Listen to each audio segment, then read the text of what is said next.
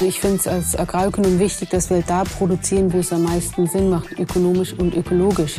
Nachhaltig ist für mich in dem Sinne, dass wir so regionale Futtermittel wie möglich bei uns einsetzen, dass wir unseren geschlossenen Kreislauf von regionalen eigenen Futtermitteln bis hin zur Milchproduktion und auch zur Energieproduktion, sprich Strom und Wärme am Schluss äh, haben. Wir haben heute viel über den Grasschnitt und auch die Grünlandnutzung gesprochen und da sehe ich letztendlich die Schlüsselrolle der Kuh in der Zukunft, das zu verwerten. Gras ist die Grundlage und die Wiesen sind sehr wertvoll für uns, für die Nährstofferzeugung, für die Biodiversität, für den Erosionsschutz. Also das ist der Beginn und das ist das Ende.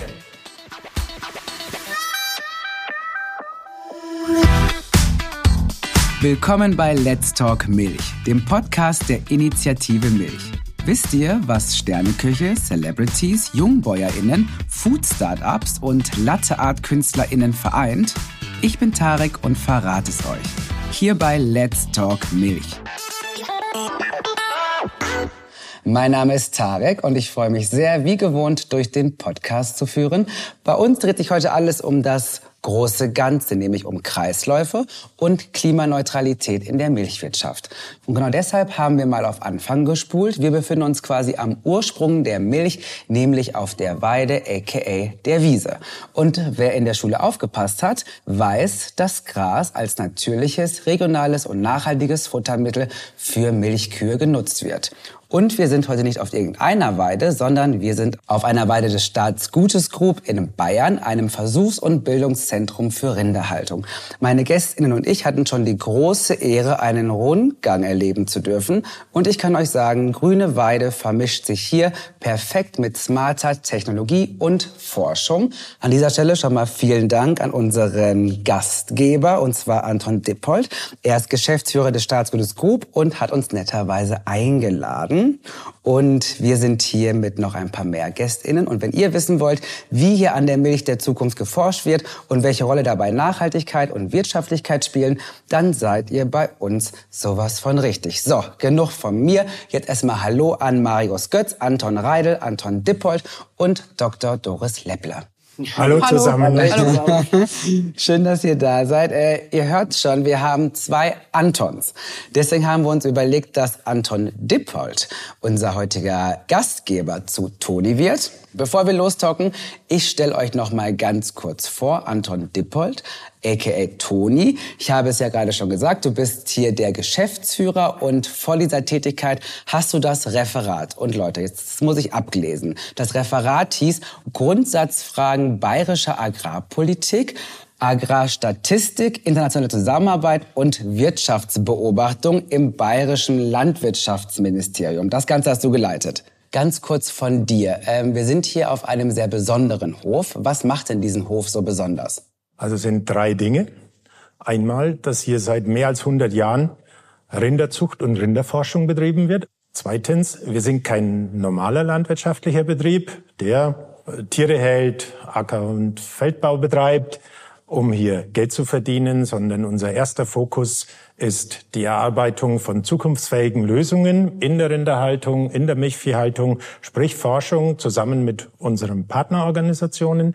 Und der Teil zwei, das ist Wissenstransfer und Bildung. Sehr schön, vielen Dank dafür. Marius Götz, du bist auch Teil des Teams hier beim Staatsgut Group. Du bist Bereichsleiter Tier, das heißt, alle Themen, die äh, das Tierwohl im Blick haben, von der Fütterung bis zur Haltung über Gesundheit. Das sind Themen, mit denen du dich hier tagtäglich beschäftigst und wo du auch das Hütchen auf hast. Ihr versucht ja auch gesellschaftliche Forderungen in die Praxis zur Übersetzung und nachhaltige Lösungen zu finden. Der Begriff Nachhaltigkeit ist ein riesengroßer Begriff. Wir sprechen hier bei Let's Talk Milch oft darüber. Lass uns aber noch mal kurz von dir ähm, erklären lassen, wenn es um Milchproduktion geht. Ab wann sprechen wir da von Nachhaltigkeit? Nachhaltig ist für mich in dem Sinne, dass wir so regionale Futtermittel wie möglich bei uns einsetzen, dass wir unsere eigenen Futtermittel einsetzen, dass wir die effizient dann zu Milch umsetzen lassen durch die Kuh und dass wir so dann auch noch die Reststoffe der Kuh, sprich Kot und Harn, am Schluss auch noch zu Energie gewinnen können in unserer Biogasanlage und einen geschlossenen Kreislauf von regionalen eigenen Futtermitteln bis hin zur Milchproduktion und auch zur Energieproduktion, sprich Strom und Wärme am Schluss äh, haben und noch einen guten Wirtschaftsdünger gewinnen, den wir wieder auf unsere Felder ausbringen können. Das ist für mich eine nachhaltige Landwirtschaft. Und genau diesen Kreislauf, den durften wir uns ja vorhin anschauen. Darüber sprechen wir gleich auch noch. Vorher möchte ich noch Anton Reidel vorstellen. Du teilst dir gemeinsam mit Dr. Monika Zehetmeiner die Arbeitsgruppenleitung Klimawirkung und Nachhaltigkeit am Institut für Agrarökonomie bei der Landesanstalt für Landwirtschaft. Dort setzt ihr euch dafür ein, dass Landwirtinnen in Bayern ihre Arbeit effizienter und nachhaltiger gestalten können. Und ihr habt einen CO2-Rechner für die Milchkuhhaltung entwickelt. Wie genau kann ich mir dieses Tool vorstellen? Wir haben da ein Tool entwickelt, wo der Landwirt seine Daten aus seiner Milchkuhhaltung von der Fütterung über der Wirtschaftsdüngerlagerung bis hin zu seiner Milchmenge eingibt und am Schluss ein wissenschaftlich sauberes Ergebnis bekommt, welche Emissionen er hat pro Liter Milch, aber auch pro Kuh. Doris Lepple, du forschst an der Universität Galway in Irland zum Thema Nachhaltigkeit in der Milchproduktion und du bist gerade als Gastwissenschaftlerin an der TU München im Einsatz. Wenn du die Milchproduktion in Deutschland mit der in Irland vergleichst, was sind da so die Unterschiede? Also da gibt's schon relativ viele Unterschiede und zwar einmal ist es eigentlich klimabedingt. In Irland ist es relativ mild und leider auch sehr regnerisch und das hat natürlich den Grund, dass es alles Grünes und da ist die Milchhaltung dementsprechend angepasst. Das heißt, dass die Kühe fast neun bis zehn Monate auf dem Gras draußen gehalten werden und es ist sozusagen eine saisonale Vollweidehaltung. Das sind so die Hauptunterschiede, weil hier in Deutschland doch anders produziert wird, weil eben das Klima anders ist und andere Futtermittel zur Verfügung stehen. Lasst uns über den Rundgang sprechen, den wir vorhin gemacht haben. Toni, es ist ja so, dass bei der Milchproduktion der sogenannte Grasschnitt eine ganz besondere und zentrale Rolle spielt. Wir durften gerade schon ein bisschen mehr davon erleben, unsere ZuhörerInnen noch nicht. Erklär doch mal bitte, was ist der Grasschnitt und warum ist er so wichtig für die Milchproduktion? Also der Grasschnitt ist erstmal der Aufwuchs, das, was man an Pflanzen sehen kann, auf einer Wiese, sind die grünen Flächen, die man von weitem sehen kann. Der wird abgemäht als wertvolles Futter für die Rinderhaltung, für die Milchviehhaltung. Und jetzt ist ungefähr die Zeit, wo dieser Grasschnitt beginnt. Und dann wird das Gras entweder direkt zur Kuh gebracht oder es wird eine Silage daraus bereitet und das ist das wesentliche Futter für die Milchkuh. Das ist ganz entscheidend. Wir wollen ja gute Milch erzeugen, die Tiere gut ernähren und dann, was übrig bleibt, Wirtschaftsdünger, der daraus entsteht, kommt wieder zurück auf die Wiese, damit der Nährstoffkreislauf geschlossen ist. Quasi vom Gras zum Glas, wo die Milch drin ist. Also Gras ist die Grundlage und die Wiesen sind sehr wertvoll für uns, für die Nährstofferzeugung, für die Biodiversität, für den Erosionsschutz. Also das ist der Beginn und das ist das Ende. Toni, vom Gras ins Glas. Wie schaut denn der Kreislauf dahinter aus? Also zunächst einmal haben wir auf dem Grünland einen Aufwuchs an Pflanzen. Die werden jetzt gemäht oder auch Tiere auf die Weide schicken. Da drin sind Nährstoffe, das Eiweiß, das Rohfaser, das Energie. Das braucht die Kuh. Das ist eine wesentliche Futtergrundlage. Über ihren Pansen mit den Mikroorganismen da drin können diese Nährstoffe im Gras gut aufgeschlossen und genutzt werden. Und die Kuh macht daraus unsere Milch. Und diese Milch, die kommt ins Glas und dann können wir es jeden Morgen oder Abend oder zum Kaffee entsprechend genießen. Das ist der Punkt. Und das, was hinten rauskommt, die Gülle, die verwerten wir auch wieder. Diese Nährstoffe, die übrig bleiben, kommen wieder auf die Wiese, damit auch der nächste Schnitt wieder optimal wachsen kann. Also es schließt sich der Kreis. Und es ist ja so, dass Gras, ähm, bevor es dann zur Kuh kommt, noch ein paar Runden drehen muss. Marius, äh, wie kann ich mir das vorstellen? Wenn jetzt dieser Grasschnitt passiert ist, wie wird das Gras dann weiterverarbeitet? Also als erstes wird es draußen auf der Wiese gemäht. Je nach Wetterlage wird es dann zusammengerecht oder nochmal gewendet, dass es ein bisschen antrocknen kann. Danach wird es mit Erntewegen zum Silo verbracht. Dort im Silo drin wird es festgefahren, festgewalzt. Da ist nämlich ganz wichtig dabei, dass wir den Sauerstoff aus diesem Erntegut herausbekommen, weil wir das Ganze stabil lagern wollen. Und das Ganze umsetzen tun dann die Milchsäurebakterien, die dann aus dem frischen Gras eine Silage bereiten. Und das Ganze funktioniert eben nur unter Luftabschluss. Das heißt, es wird am Schluss mit einer großen Folie abgedeckt und haben wir so ein konserviertes, gelagertes Futter, das uns das ganze Jahr zur Verfügung steht. Anton, wir haben ja vorhin auch gesehen, wie dann diese verschiedenen Sorten von Gräsern zusammengemixt werden und dann quasi als Kuhfutter äh, verfüttert werden. Was genau steckt da alles drin? Was ist quasi wichtig für die Kuh? Was braucht die Kuh, um gute Milch produzieren oder auch genug Milch produzieren zu können? Da geht es um die Inhaltsstoffe des Futters. Ähm, Gras beispielsweise zeichnet aus, dass es einen hohen Energieanteil hat, je nach Stadium, wo es geschnitten wird, aber auch viel Rohprotein hat, was auch sehr wichtig ist für die Milcherzeugung. Das sind so die grundsätzlichen Eigenschaften, vor allem vom Gras in der Fütterung. Wie wichtig ist das Futter, damit die Kuh sich A wohlfühlt, aber eben auch Milch produziert, die auch dann schmeckt? Es beginnt alles mit einer guten Futtergrundlage. Nur dann wenn das Futter gut ist, ist das Tier gesund und kann das Tier letzten Endes auch gesunde Lebensmittel erzeugen und gesunde Milch. Marius, ähm, was fressen Kühe eigentlich noch so? Ist tatsächlich nicht ausschließlich Gras, oder? Sie fressen nicht ausschließlich Gras, ein Großteil davon ist Gras. Wie wir heute gesehen haben, äh, in dem Beispiel über 30 Kilo waren allein Gras, was eine Kuh frisst. Wir haben dann noch verschiedene andere Produkte, zum Beispiel Maissilage.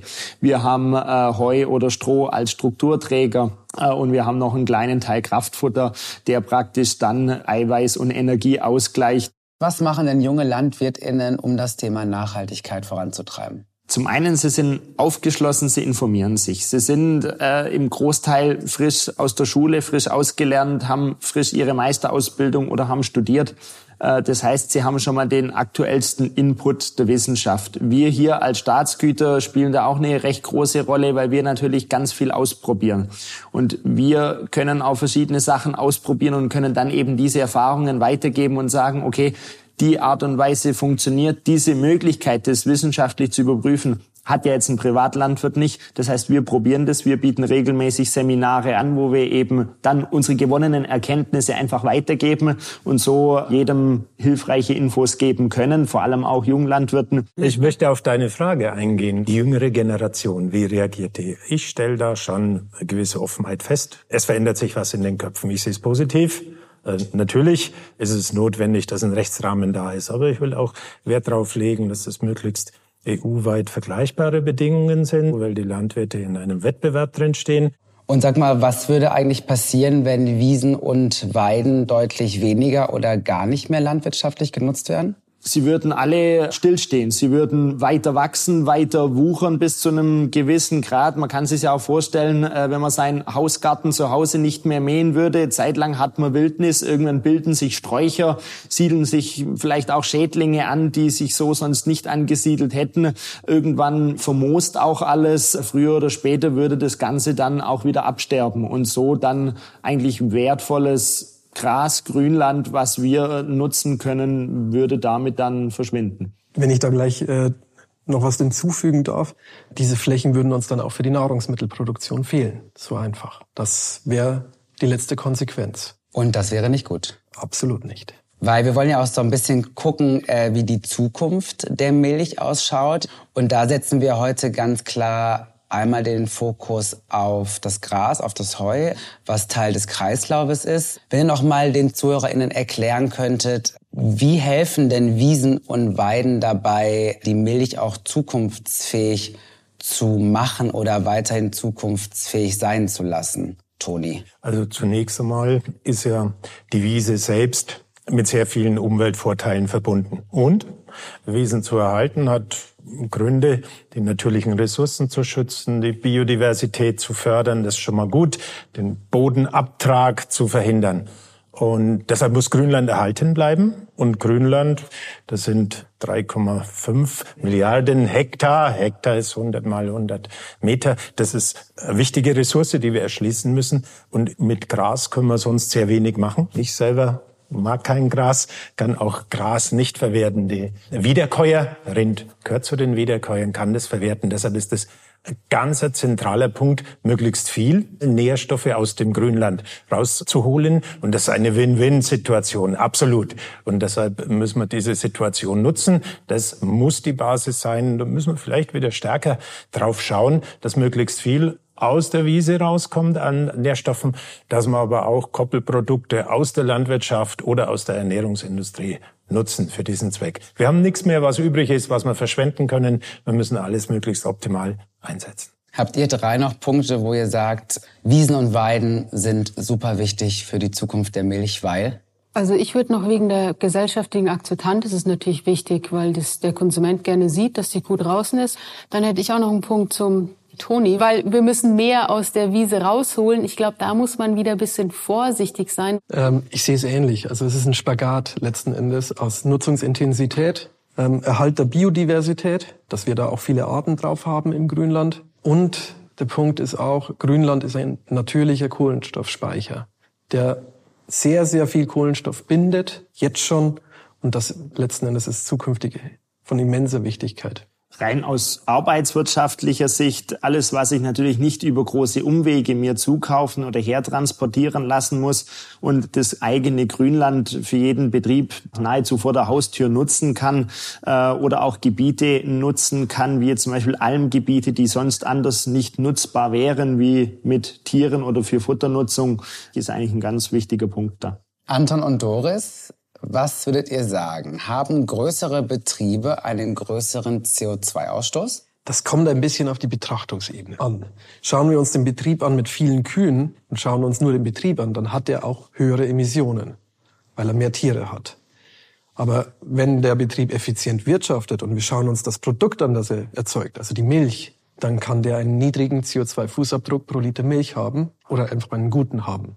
Also da ist Größe definitiv kein Indikator für. Der CO2-Fußabdruck ist wichtig, dass einfach der so niedrig wie möglich ist für die Treibhausgase. Wenn man dann natürlich mehr Kühe hat und dann erhöht sich der natürlich zwangsläufig. Und wenn man jetzt zwei Betriebe vergleicht mit dem gleichen CO2-Fußabdruck, der eine hat 50 Kühe, der andere hat 100, dann hat der natürlich mit 100 Kühen logischerweise höhere absolute Emissionen, ist aber nicht schlechter. Toni, ich habe gelesen, dass ihr bis 2028 klimaneutral sein wollt. Wie schafft ihr das? Ich weiß noch nicht, ob wir es wirklich schaffen. Es muss man sich zunächst einmal als Ziel betrachten und wir machen uns auf den Weg. Der wichtigste Ansatzpunkt ist erstmal erneuerbare Energien einsetzen. Auch bei den Traktoren, dass wir, wo es geht, eigenen Strom und Energie erzeugen. Wir haben über Biogasanlage gesprochen, die den Wirtschaftsdünger energetisch nutzt. Wir haben eine Hackschnitzelanlage hier. Wir werden so Zug um Zug an diesem Standort und an anderen PV-Anlagen errichten. Und ich wünsche mir auch mal ein Windrad auf unseren Standorten. Das wird uns gelingen. Das ist der energetische Bereich. Dann müssen wir natürlich schauen, dass wir heimische Futtermittel entsprechend nutzen, dass wir die Wirtschaftsdünger optimal ausbringen auch, keine Emissionen auf dem Gebiet erzeugen, gibt's viel.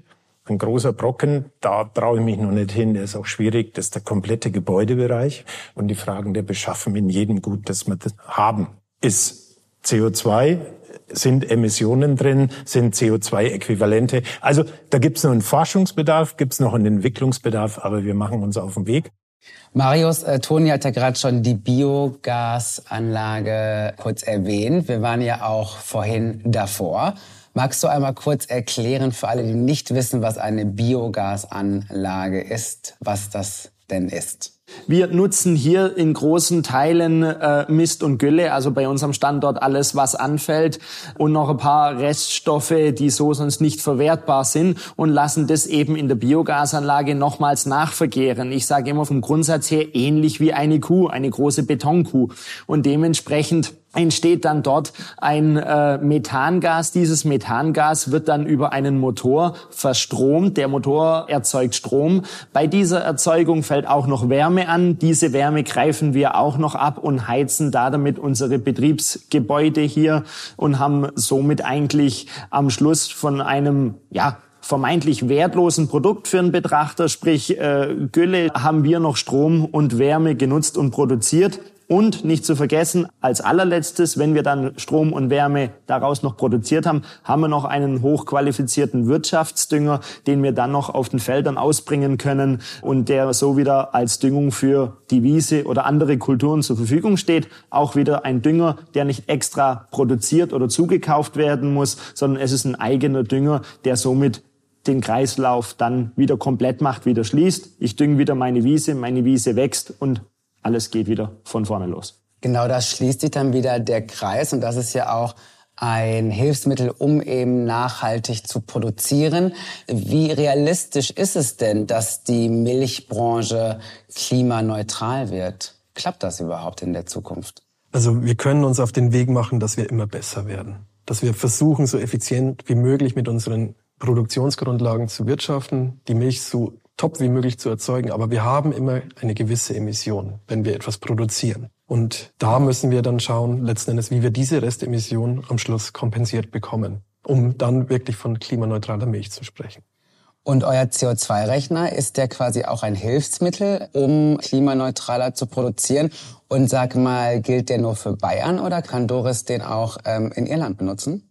Um sich überhaupt zu verbessern, muss ich wissen, wo stehe ich. Und dafür ist dieser CO2-Rechner gedacht. Zu zeigen, ich als Betrieb habe die und die Emission und habe möglicherweise auch in den und den Bereichen noch Optimierungspotenzial. Das soll er aufzeigen und es soll den Landwirt ein Werkzeug sein, dass er das selbst findet, beziehungsweise auch gemeinsam mit seinem Berater findet. Das ist der eine Punkt.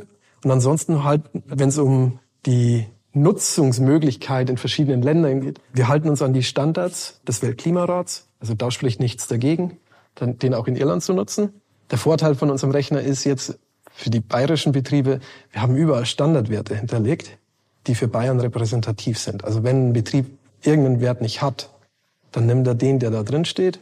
Und damit ist er eigentlich schon mal ganz gut geraten. Ich denke, der irische Landwirt müsste da erstmal gucken, wie es denn bei ihm zu Hause wirklich so aussieht. Den Vorteil hat er da nicht.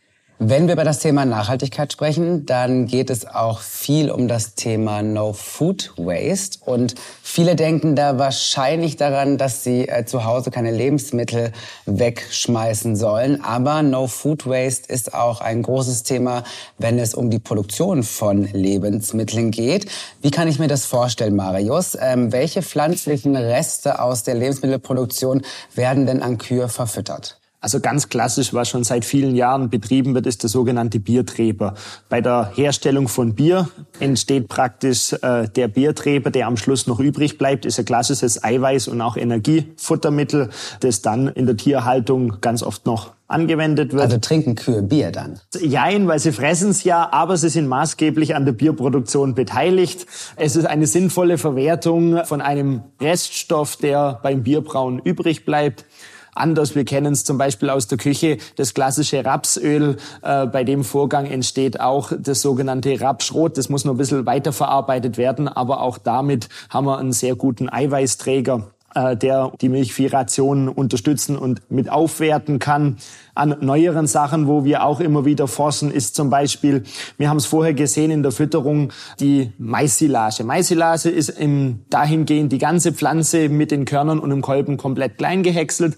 Es gibt aber auch die Sache, dass man nur die Körner erntet, klassisch Richtung äh, Popcorn oder so, und es bleibt die Pflanze übrig. Und bisher war die Pflanze einfach nur ein Reststoff, ein Abfallstoff, aber es äh, gibt jetzt Versuche, haben wir bei uns auch schon durchgeführt, dass ich eben diesen Abfallstoff des Maisstroh, was da übrig bleibt, auch noch in der Fütterung einsetzen können als Rohfaserträger. Und so strecken wir natürlich unsere Fühler in jede Richtung aus und versuchen, alles, was es irgendwo in einer Art und Weise gibt, zu untersuchen. Das waren jetzt exemplarisch mal ein paar Beispiele dazu. Toni, hast du noch mehr Beispiele? Also, es gibt ein großes Potenzial. Manche Dinge werden auch energetisch genutzt, kommen dann auch in eine Biogasanlage rein. Ganz entscheidend ist es für mich, möglichst nichts wegzuwerfen, entweder Futtermittel und Energienutzung parallel nebeneinander oder nacheinander. Erst als Futtermittel und dann als energetische Verwertung, wie wir es hier exemplarisch umsetzen. Also das muss der Plan sein, muss aber auch dafür gelten, dass jeder Mensch auch seine Lebensmittel bitte wertschätzt, nutzt und optimal einsetzt. Das gehört auch zur Nachhaltigkeit. Das ist ein sehr, sehr gutes Stichpunkt, denn wir als Gesellschaft sind natürlich auch gefragt, wenn es um das Thema Lebensmittelverschwendung geht. Ähm, habt ihr Tipps parat für unsere ZuhörerInnen, also was sie tun können, damit weniger verschwendet wird? Vielleicht so der klassische Satz, was ich da dazu immer sage, es nennt sich mindesthaltbar bis und nicht absolut tödlich ab. Äh, klingt jetzt ein bisschen krass, aber äh, viele Leute sagen halt, äh, der Joghurt ist gestern abgelaufen, der muss jetzt sofort in die Mülltonne, weil äh, an dem sterbe ich jetzt, auf gut Deutsch gesagt. Nein, einfach seine Sinne einzusetzen, zu prüfen und zu schauen, okay, ist der Joghurt noch gut oder ist der Schimmel drauf, klar, dann isst man nicht mehr. Also alles mit Maß und Ziel. Aber ich denke, äh, wie gesagt, wenn man seine Sinne ein bisschen einsetzt und nicht nur nach dem Datum geht und das vielleicht ein bisschen beherzigt, kann man schon mal einen guten Schritt in die richtige Richtung machen. Das heißt, dran riechen, gucken, ob es irgendwie komisch riecht, vielleicht einfach mal ein kleines Stückchen probieren, bevor Eine man Mini das Ganze... Geschmacksprobe so und wenn der Joghurt schmeckt wie immer, obwohl er fünf Tage über der Zeit ist, dann ja, wenn die Kühlkette richtig eingehalten wird, ich habe auch schon einen Joghurt nach einem Monat hinten im Kühlschrank noch gefunden, der war eiwandfrei, wie wenn ich ihn gerade eben gekauft hätte. Also da vielleicht einfach ein bisschen Mut dazu, ja, weil der Mensch erkennt, glaube ich, recht schnell, vor allem bei solchen Sachen wie Milchprodukte, ob noch was genießbar ist oder nicht. Und ich denke, das ist schon mal ein Anfang. Was haben wir noch für Tipps parat für KonsumentInnen, wenn es um das Thema Lebensmittelverschwendung geht? Ich würde jetzt mal sagen, der Landwirt ernährt seine Milchkühe bedarfsgerecht. Der Konsument kann auch bedarfsgerecht einkaufen. Nicht zu viel, auch ein bisschen darauf achten, woher es kommt auf die Regionalität achten. Ich glaube, das gehört zu einem bewussten Konsum dazu. Aber es ist ein gutes Stichwort, weil bewusst einkaufen. Man sollte ja nicht mit Hunger einkaufen gehen in den Supermarkt, weil man dann dazu neigt, ich kenne das, dass man einfach hungrig ist und alles einfach haben will und dann einfach viel zu viel kauft und am Ende wie nach so einem Rausch sich denkt, was habe ich denn da alles gekauft und es dann im schlimmsten Fall wegschmeißen muss. Deswegen ein vielleicht banaler, aber auch sehr, sehr cleverer Trick. Einfach, bevor man einkaufen geht, bisschen was im Magen haben und dann eben, wie ähm, Anton schon gesagt hat, bewusst einkaufen. Doris, hast du noch einen Gut, Tipp es gibt ja so die Standardtipps, man soll ja immer eine Liste schreiben, dass man genau weiß, was man kaufen soll. Dann kommt auch der Heißhunger nicht so durch. Man soll ja genau planen, was man jeden Tag in der Woche kochen soll und das dann schon mal genau gezielt einkaufen. Und was auch noch ganz wichtig ist, wenn die Supermärkte zum Beispiel jetzt drei für zwei anbieten, da soll man eigentlich wegbleiben, weil das ist wirklich das, wo oft sehr viel ähm, Lebensmittelverschwendung entsteht, dass die Leute einfach denken, wow, super, ich kaufe jetzt drei Pakete mit Weintrauben, aber die kann man gar nicht essen und dann kommt ein, ein Paket weg. Ja, auf jeden Fall äh, gute Tipps zum Thema bewusstes Einkaufen, damit man dann eben nicht so viel wegschmeißt. Also das, was mir auch noch dazu einfällt, ist, ich finde es als Agrarökonom wichtig, dass wir da produzieren, wo es am meisten Sinn macht, ökonomisch und ökologisch. Als Beispiel, da ist einfach nur Grasland und dann bietet sich nicht viel anderes an, außer Milch oder auch Rinderhaltung. Und ich meine, dann macht es auch Sinn, das zu produzieren, weil vielleicht an anderen Standorten dann doch eher sich Ackerbau anbieten würde. Wenn wir uns anschauen, wie viel Land verloren geht durch Infrastrukturmaßnahmen, durch Gebäude, wie großzügig wir mit Parkplätzen umgehen und so, dann ist es ein zusätzlicher Faktor, den wir berücksichtigen müssen bei der Landnutzung, bei dem Umgang mit Natur, bei der Aufteilung der Fläche in dem Bereich. Und da müssen wir uns alle fast ein bisschen an der Nase fassen. Täglich werden in Bayern, nur dieses kleine Bayern, elf, zwölf Hektar zugebaut oder der Landwirtschaft entzogen. Das ist auch ein ziemlich großer Faktor, der eine Rolle spielt. Und selbstverständlich gilt es, da wo was am besten wächst, sollte man aus Effizienzgründen, aus Gründen der Nachhaltigkeit natürlich dann auch eine effiziente Nutzung vornehmen. Lasst uns zum Schluss gerne in die Zukunft blicken und deswegen ist die letzte Frage an euch. Warum sind Milchkühe für eine grüne Zukunft unerlässlich?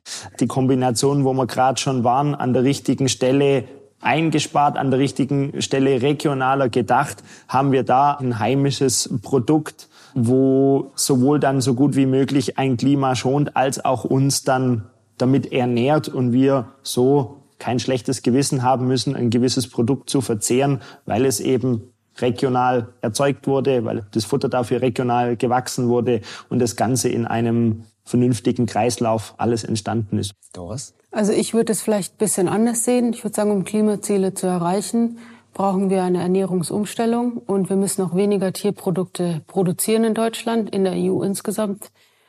Und die, die wir produzieren, dann nachhaltiger produzieren und wo natürlich dann Gras eine wichtige Rolle spielt. Anton? Wir haben heute viel über die, den Grasschnitt und auch die Grünlandnutzung gesprochen und da sehe ich letzten Endes die Schlüsselrolle der Kuh in der Zukunft, das zu verwerten und das letzten Endes all das Grasland, das wir haben, den Menschen als Nahrungsmittel überhaupt zur Verfügung zu stellen. Das ist, glaube ich, eine der Kernkompetenz der Milchkuh der Zukunft. Toni? Vorhin war ich schon mal dran an dem Thema. Weltweit sind zwei Drittel Grünland und ein Drittel Ackerland. Bei uns ist ein Drittel Grünland und zwei Drittel Ackerland. Also hier geht's um die Nutzung der vorhandenen Ressourcen. Das gehört auf jeden Fall gemacht. Dass wir insgesamt die Nutztierhaltung noch tierwohlgerechter machen, noch angepasster. Da sind wir unterwegs mit Forschung, mit Bildungsmaßnahmen. Wir stehen nicht am Anfang, wir sind aber noch nicht ganz am Ziel. Vielen Dank an euch. Das war wie immer toll. Ich danke auch nochmal für den tollen Rundgang. Ich fühle mich ja auch schon fast wie ein Landwirt. Ne? Wir haben jetzt so viele Folgen schon äh, Let's Talk Milch. Und ähm, vielleicht mache ich dann auch einfach mal bald so einen grünen Zukunftshof auf, weil Toll. die Tools und das Wissen ja, ja. dank der ganzen Folgen habe ich mittlerweile. Okay. Also ihr habt euch hier eine Konkurrenz äh, ins oh, Haus geholt. Also da könnt ihr alle mal gespannt sein. Äh, vielen Dank fürs Zuhören und ähm, hört gerne auch die anderen Folgen. Wie gesagt, es gibt schon eine ganze Menge. Es werden mehr kommen und dann hören wir uns beim nächsten Mal. Ciao, ciao. Ciao. ciao. Dankeschön. Tschüss. Das war Let's Talk Milch. Schön, dass ihr zugehört habt und jetzt seid ihr gefragt. Real Talk Milch Sagt uns eure Meinung und werdet Teil des Podcasts. Wie das geht? Einfach per Sprachnachricht und alle Infos dazu findet ihr auf www.initiative-milch.de slash let's talk Milch. Ob unterhaltsam oder kontrovers, verratet uns, was ihr über das Thema Milch denkt und was ihr noch wissen möchtet. Eine Auswahl eurer Nachrichten und Fragen bauen wir dann in die nächste Folge ein. Und den Link findet ihr in den Show Notes. Viel Spaß, euer Tarek.